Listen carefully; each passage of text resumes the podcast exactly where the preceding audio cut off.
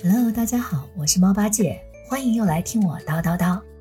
今天想跟大家分享一个小妙招，你或家人的脖子里有长过类似肉刺这种小小的赘生物吗？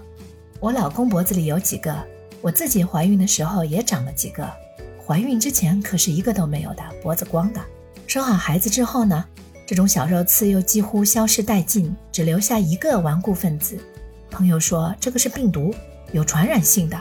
个人卫生要做好，被这么说真的好委屈啊！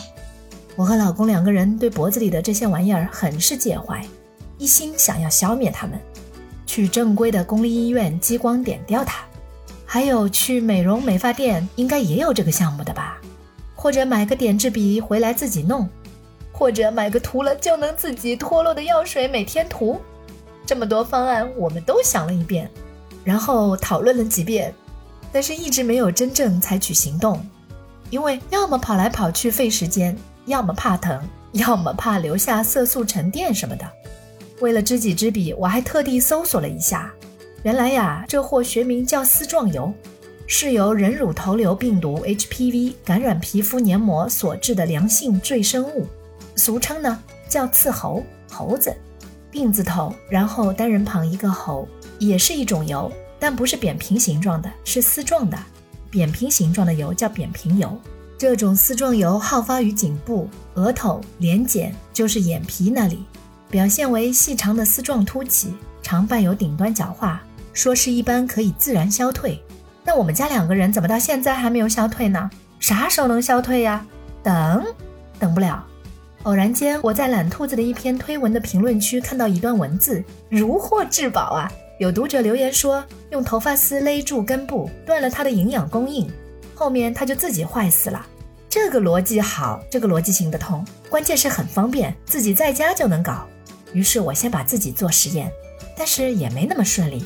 我明明一开始用头发绑好了的，怎么过些时候绑好的头发就不见了呢？想了想，可能头发丝有弹性，它慢慢的自己又松开了吧。嗯，头发丝不好用。于是我就改用了缝纫机线，反正是细细的棉线就可以了，不打滑就行，死结打得死死的，然后线头剪掉，干净利落，就坐等成果了。果然三四天吧，这个丝状疣就自己坏死了，它自己掉了。我脖子上唯一一个残留的小坏蛋就这样轻而易举的被消灭了。啊，好激动啊，好激动啊！这个办法太棒了。不仅方便还不花钱，然后赶紧拿老公继续做实验，他还将信将疑呢。悄悄地跟你说，勒住赘生物根部的时候呢，是有一点点疼的，我是完全可以 hold 住的。但是老公在我收紧棉线的那一刹那，疼得嗷嗷叫，跟杀猪一样，我感觉自己在施虐哦。但是居然心里在偷笑，这个心情怎么来的？不敢深究，哈哈。就这样，先给老公绑一个。他怀着将信将疑的态度过了一天又一天，期间被断了营养供给的刺喉颜色逐渐变深，形状逐渐缩水。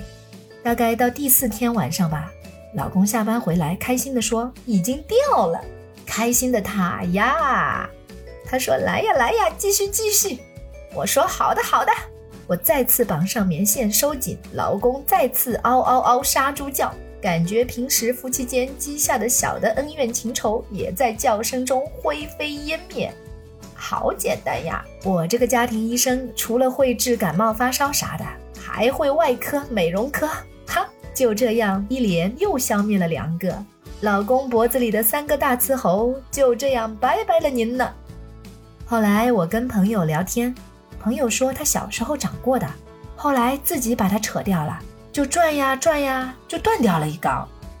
天哪，真是狠人哦！当然了，我们用的方法其实是殊途同归的，都是物理方式嘛。断掉之后，那个根部一开始是有一点点不光滑的，很神奇的是，到后面它自己会收掉，会很光滑，神奇吧？好啦，分享结束。不知道对你有没有帮助呢？如果你身边也刚好有亲朋好友长这个，那请把我这期节目分享给他吧。简单方便，不花钱，没有任何后遗症。好了，那今天就这样吧。欢迎订阅，欢迎转发。有疑问的话，可以在评论区和我沟通哟。感谢您的收听，我们下次再见，拜。